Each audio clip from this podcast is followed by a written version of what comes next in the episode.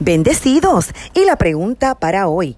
Mi esposo me dice gorda y desaliñada, pero él es peor y yo no le digo nada. Antes de responderte, sabes que puedes comunicarte con esta tu servidora, Apóstol Marlín Arroyo, llamándonos al 787-644-2544. También te invito a escuchar nuestro podcast en Spotify. Aquí encontrarás todas las respuestas que compartimos contigo.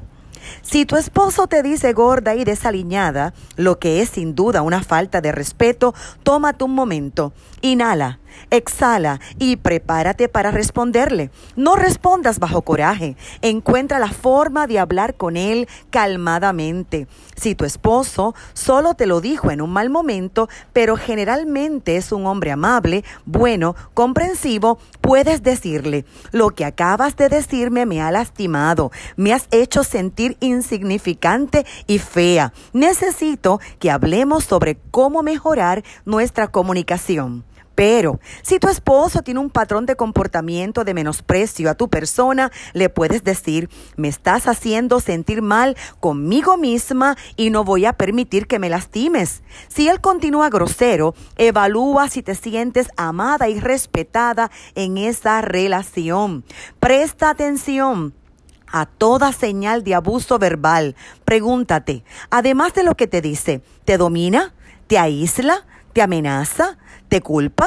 Porque esto puede ser maltrato y si es así tienes que tomar acción. La Biblia enseña a los hombres de Dios a amar a sus esposas y tratarlas como vaso frágil. Lee la primera carta de Pedro capítulo 3 versículo 7. Recuerda que tú tienes el poder para determinar tu autoestima. Nadie tiene el control sobre tu cuerpo excepto tú misma. Así que busca la ayuda pastoral y profesional que necesitas para asegurarte de sentirte bien contigo misma. Posiblemente puedas bajar de peso fácilmente, pero hazlo por ti, hazlo por tu salud y no por otros. O tal vez se te haga muy difícil. Siempre practica palabras de autoafirmación, como por ejemplo, mi autoestima no está determinada por mi peso. Yo soy mucho más que mi apariencia.